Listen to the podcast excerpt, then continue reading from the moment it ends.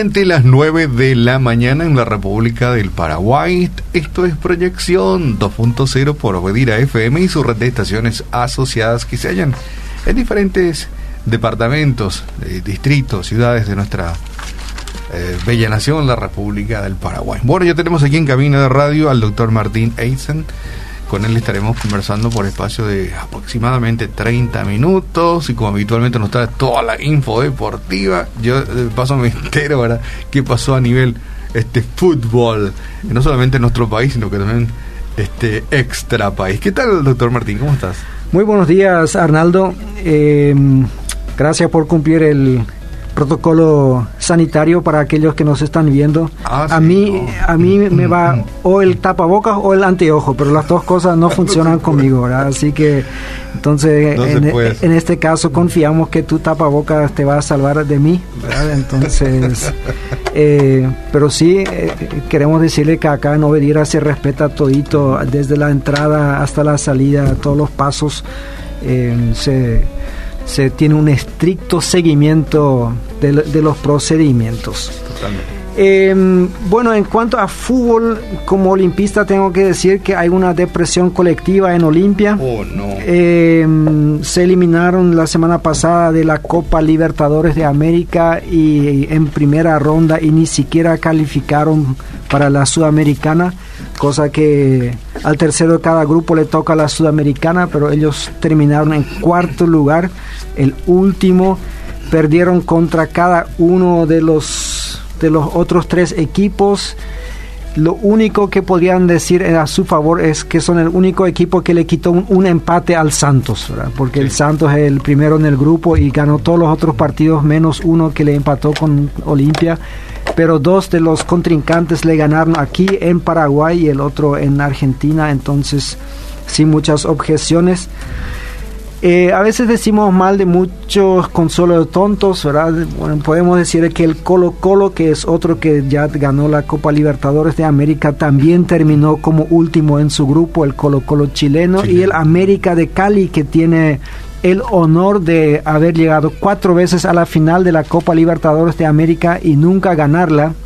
Eh, creo que tiene una espina ahí también y también Grande. terminó en, en cuarto lugar en su grupo. ¿verdad? Si vamos, eh, pero sí hay que rescatar y destacar la gran victoria de Guaraní contra el Bolívar en la altura de Bolivia, un partido realmente eh, como digo, no apto para cardíacos, ¿verdad? o sea, estaba empezaba ganando Guaraní, después Bolívar le empató y en el minuto 89 Bolívar marca el 2 a 1 y bueno, cuando todos piensan que el partido terminó, en el alargue de o las los minutos añadidos Adicionales, sí. ahí Ujú. Guaraní marca dos goles más y se lleva los tres puntos ahí de Bolivia. Impresionante.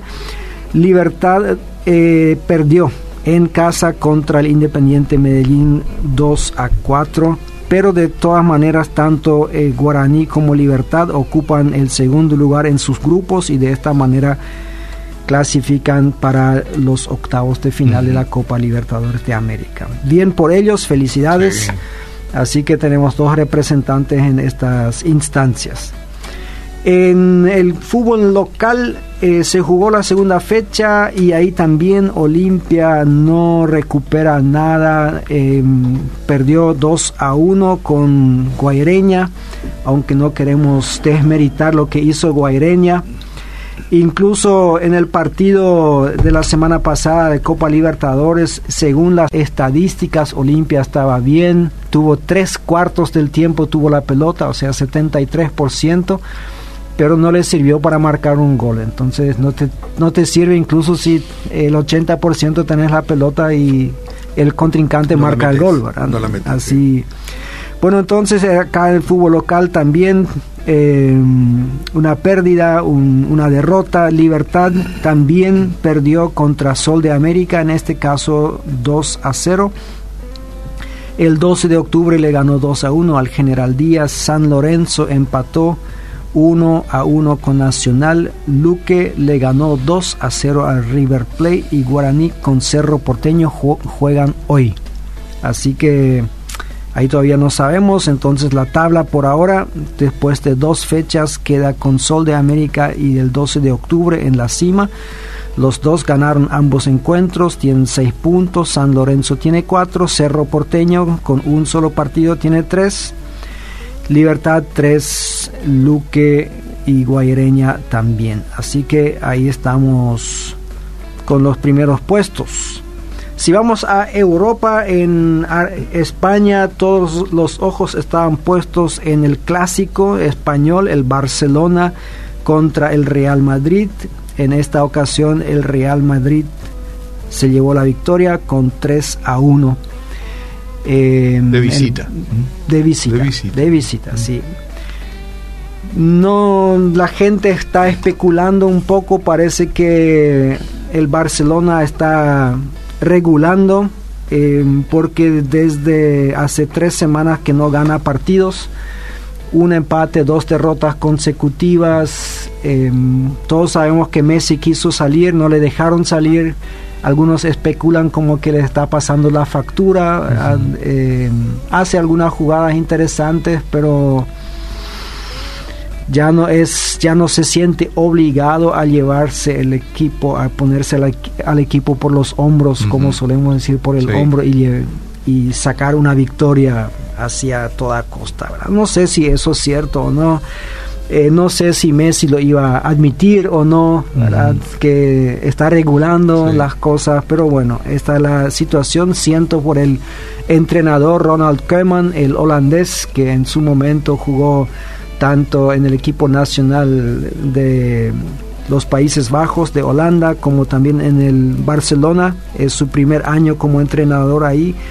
Y esta situación, si Messi no está motivado, puede significar que sea también su última temporada, temporada ahí. Porque en el Barcelona sí o sí tenés que ganar algunas copas para mantenerte en el puesto. El Atlético Madrid le, ganó 2 a 0 al Real Betis, entonces la tabla en la liga es la Real Sociedad con 14 puntos después de 7 partidos, el Real Madrid con 13, Granada con 13 y Barcelona muy lejos en el duodécimo lugar, cosa que hace mucho no, mm. no estuvieron ahí, no sé cuándo habrá sido la última vez, 7 puntos hace tres semanas estaban con la misma cantidad de puntos en quinto lugar, pero si no acumulas el resto te pasa, y, bueno. Si ahí saltamos a Inglaterra, en la Premier League eh, el, también se jugó uno de los clásicos, el Chelsea contra el Manchester United, que terminó en un aburrido 0 a 0. El Liverpool eh, le ganó 2 a 1 al Sheffield entonces la tabla la encabeza el Everton. Sigue el Everton en primer lugar con 13 puntos después de 6 partidos, pero ahora le alcanzó el Liverpool que también tiene 13 y después está el Aston Villa y el Leicester con 12. En Alemania, en la Bundesliga, el Bayern Múnich le ganó 5 a 0 al Frankfurt un equipo que pintó muy bien los primeros dos partidos, parecía estar en la cima, ganaban, ganaban bien, pero ahora perdió catastróficamente. Y el Borussia Dortmund le ganó al Schalke 3 a 0, entonces, el, sin embargo, la tabla la lidera el Leipzig, este equipo novato que, del que hablamos la vez pasada, con 13 puntos y le sigue bien de cerca el Bayern con 12 y el Borussia también con 12. Y por último, si vamos a Italia, hay un solo partido, vamos a mencionar que la Juventus empató 1 a 1 con Verona y el, la tabla la encabeza el Milán con 12 puntos después de cuatro partidos, tiene un partido pendiente que seguramente se va a regularizar hoy. En segundo lugar está el Nápoles con 11, después de 5 partidos el Sassuolo con 11 también y el Inter de Milán tiene 10 puntos.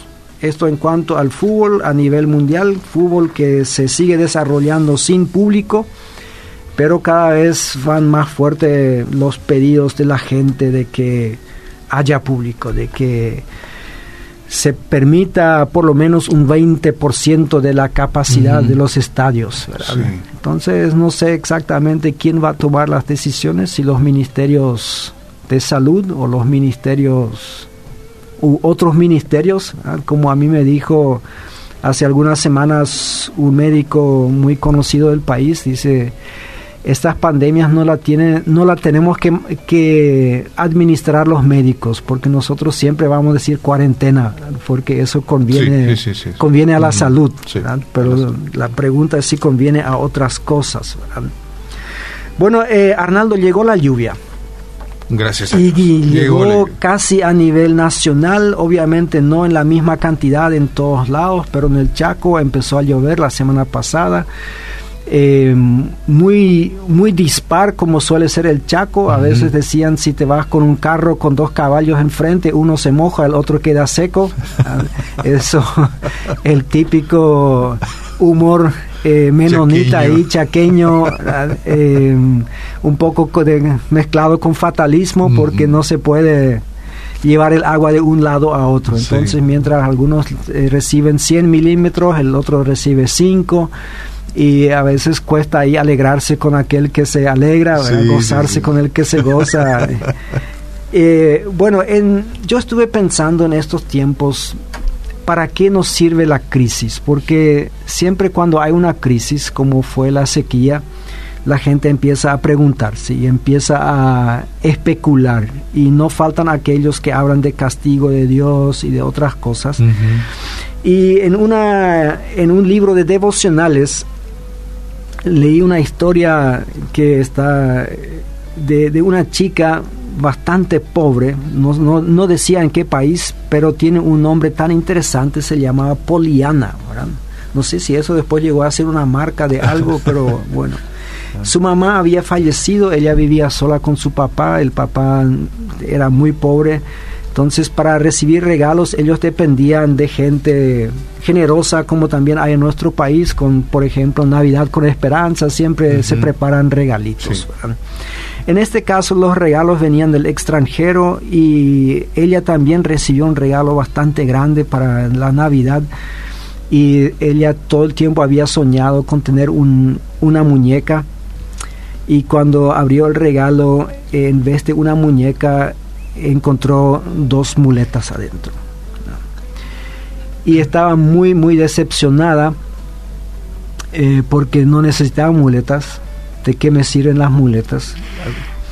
Y el papá que vio la situación, entonces se sentó con ella y le dijo, vamos a ver si hay algo por lo cual podemos agradecer también en esta situación. Y después de unos minutos de pensar y todo eso, llegaron a la conclusión de que ella podía estar agradecida de que no necesitaba las muletas. Bueno, eh, obviamente en un devocional de una página no se puede meter toda la teología de la Biblia, siempre son cosas para aprender, para y ahí habla de la de la necesidad de la gratitud y yo estoy muy de acuerdo, Dice el autor en vez de plaguearte por el tránsito de que no avanza, podías agradecer de que tenés vehículo con el cual en vez de en vez de plaguearte en el doctor de que tenés que estar esperando tanto tiempo ahí, uno debería estar agradecido de que se tiene acceso a un sistema de salud y un doctor. Y bueno, yo dije, tiene razón y, el versículo que está citando es de Efesios capítulo 5, versículo 20, donde dice, dando siempre gracias a Dios el Padre por todo, en el nombre de nuestro Señor Jesucristo. Ahora, a pesar de que estoy muy de acuerdo con la actitud, em, yo creo que tiene sus límites. Pablo en este momento, o sea, en, eh, en la primera carta a los tesalonicenses escribe casi eh, idénticamente el mismo versículo, pero la situación en un momento y en otro era bastante diferente. Cuando le escribió a los tesalonicenses, él se encontraba en Corinto, ejerciendo su ministerio con libertad ahí. Cuando le escribió a los efesios, él estaba preso en Roma. Pero o sea, yo admiro su actitud que incluso les dice den gracias en todo momento. Y él incluso en la cárcel daba gracias. Pero no es que él daba gracias por la cárcel. Tampoco daba gracias por estar preso, sino él daba gracias que el evangelio corría a pesar de que él estaba preso. Sí, totalmente. Entonces, eh, a una viuda que perdió a su marido, nosotros creo que no le hacemos un gran favor cuando le decimos, pero tenés que estar agradecida de que tuviste marido, porque hay otras señoras, otras mujeres que nunca tuvieron. No sé, ¿verdad? Eso eh, suena ya un poco hasta morboso, ¿verdad? O si tu, y tu hijo se muere, bueno, dale gracias a Dios de que tuviste hijo, ¿verdad? Hay otras parejas que quisieran tener, nunca tienen y vos por lo menos tuviste cinco años y ahí se mm, murió, ¿verdad? Lo que sea. O si tenés cáncer de repente, eh, ¿qué vas a agradecer? Que, que tenés un cuerpo que pueda enfermarse de cáncer. Bueno, todo el mundo tiene un cuerpo, ¿verdad? Eh, aquella gente cuando se hicieron los atentados a las torres en Nueva York, van a agradecer por la habilidad humana de construir esas torres altísimas y por construir aviones que después se meten en las torres y, los destruyen todo. No creo, ¿verdad? O sea, no, no me parece lógico, eso, ¿verdad? O si hay una guerra, eh, ¿de qué vamos a agradecer? De que por fin se están vaciando los depósitos de todo el armamento que se tiene y por fin se está usando. Mm, mm, no creo que Pablo quiso decir eso, ¿verdad? Entonces, eh, hay algunas cosas que no ayudan en una crisis. Cuando, hablando de la sequía, que en Asunción no se sintió tanto como en el interior, pero especialmente en el Chaco fue bastante dramático ya. Entonces, decir que, bueno, eh, hubo años que eran peores. No sé si eso sirve, ¿verdad? O sea, no te da mucha, mucho consuelo. O decirle a alguien eh, que perdió a su marido, bueno, hay, hay gente que sufre peor porque incluso pierden sus hijos. También. Ah, eh, no, no, no sirve mucho. Sí, sí, sí, no sirve. Entonces, ¿de qué sirve eh, una crisis? Yo creo que en primer lugar, en cada crisis Dios quiere subrayar de que Él es soberano, de que, y este es un término teológico bastante amplio, de la soberanía de Dios.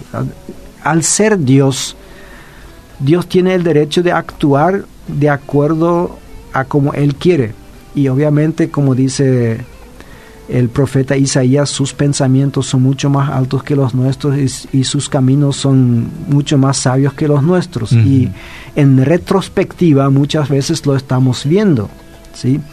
Eh, uno de los casos más claros y clásicos que suelo citar es la persecución de los judíos en la Segunda Guerra Mundial. Muchos se preguntan por qué sucedió eso. Bueno, antes de la Segunda Guerra Mundial en muchos países se odiaba a los judíos.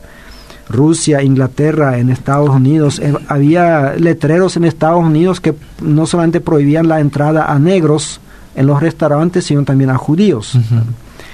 Pero cuando sucedió lo que sucedió con los nazis, ahí hubo un cambio en muchos países y de repente los judíos le daban lástima a todos. Mientras cinco años antes, seis años antes, nadie los quiso tener. Incluso hoy en día se sabe de que Alemania, o sea, los nazis le ofrecieron a los otros países si ellos querían recibir a los judíos y muchos se negaron. Incluso países latinoamericanos nos hemos negado a recibir a los judíos. Y aunque nadie en ese momento sabía que Hitler los iba a matar, pero nadie los quería. Entonces se podrían haber salvado cientos de miles de judíos si el mundo hubiese tenido, les hubiese tenido un poco más de simpatía.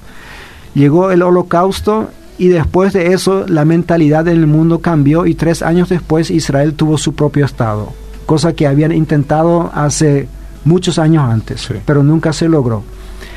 Entonces la pregunta es, no era un poco alto el precio, 6 millones de judíos para tener su propio Estado. Bueno, yo digo que sí.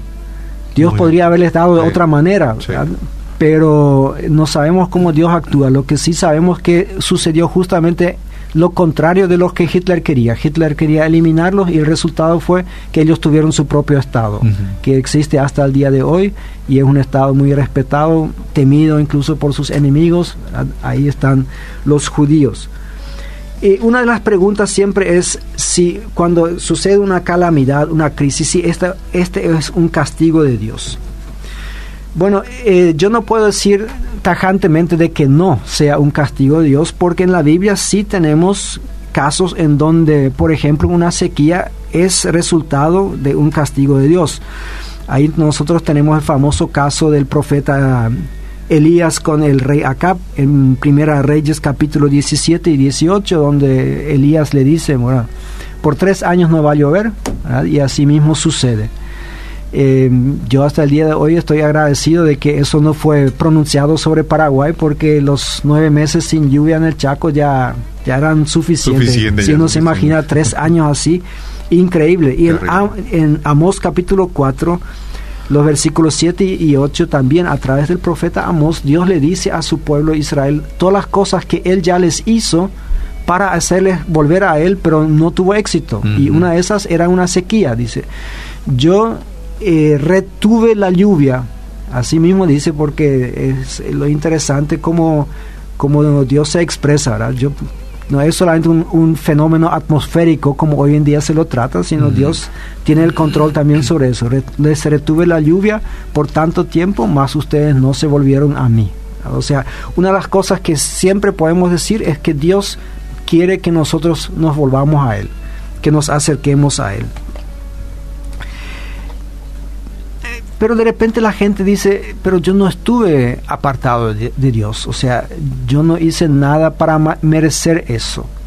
Eso también puede ser, o sea, con eso no estoy diciendo que toda la gente que sufrió bajo la sequía eran gente pecaminosa que se había apartado de, Dios. Lo que quería decir es si eh, una crisis es un buen momento para analizar la distancia que yo tengo de Dios o el camino que yo estoy, porque e, ese el alejamiento de Dios siempre es algo paulatino, o sea, casi nunca es de un día a otro, bueno, Dios, hasta ayer éramos amigos, a partir de hoy ya no lo somos más. Eh, es paulatino y en muchos casos tiene que ver con el éxito económico, Em, como lo dice la Biblia en varias, varios pasajes, nos advierte eso, la gente que quiere ser rica, eh, la gente que se enriquece, en Proverbios, ahí cuando en Proverbios 30 dice, no me haga faltar el pan, pero tampoco me hagas rico, porque si soy rico me podría olvidar de vos. O sea, es justamente lo que en muchos casos está sucediendo. Entonces, una cantidad de ganaderos, de agricultores, em, no tuvieron suficiente tiempo los últimos años porque el éxito siempre les daba más trabajo y les daba mayores ingresos, mayores inversiones, ¿verdad? Y así cada vez estás más ocupado y tienes menos tiempo para Dios. Entonces cuando viene una sequía de repente uno otra vez tiene tiempo para Dios. Cuando yo trabajaba en el campo, en el Chaco, hace muchos años atrás, recuerdo que cuando todos los miércoles noche había reunión de oración. Eso era tradición mm. en, la aldea en donde yo trabajaba con mi tío y mis primos. Y cuando había llovido, eh, casi solamente había mujeres en la reunión de oración, porque los hombres y los muchachos de la aldea todos estábamos sobre los tractores eh, de día y de noche, aprovechando, trabajando. Y cuando no llovía, de repente estábamos todos el resto también. Entonces yo dije, hasta yo que no soy el más inteligente, me doy cuenta que Dios lo único que necesita hacer para que su pueblo venga y le ore es cerrar la canilla. Y ahí ya todito, nos, nos vamos otra vez. O sea, tendríamos, si incluso en tiempo de lluvia estaríamos en la iglesia, a lo mejor Dios no tendría que actuar de esta forma forma, ¿verdad? Pero siempre una crisis es bueno también para hacerse las siguientes preguntas. ¿Para qué estoy en este mundo? Em, es una pregunta que deberíamos hacernos más a menudo, no solamente cuando hay una crisis. Em, como se suele decir en filosofía, es una pregunta existencial. O sea, tiene que ver con tu existencia. ¿Para qué existo? Em, y mucha gente nunca se hace esta pregunta porque en su mente está que quiero pasarlo lo mejor posible en esta vida. Em, quiero ganar, quiero tener mi esposa, quiero tener mi familia, eh, quiero tener mi auto, quiero tener mi casa, quiero, quiero, quiero, quiero, ¿sí? Y de repente nos olvidamos de que a lo mejor Dios quiere otra cosa.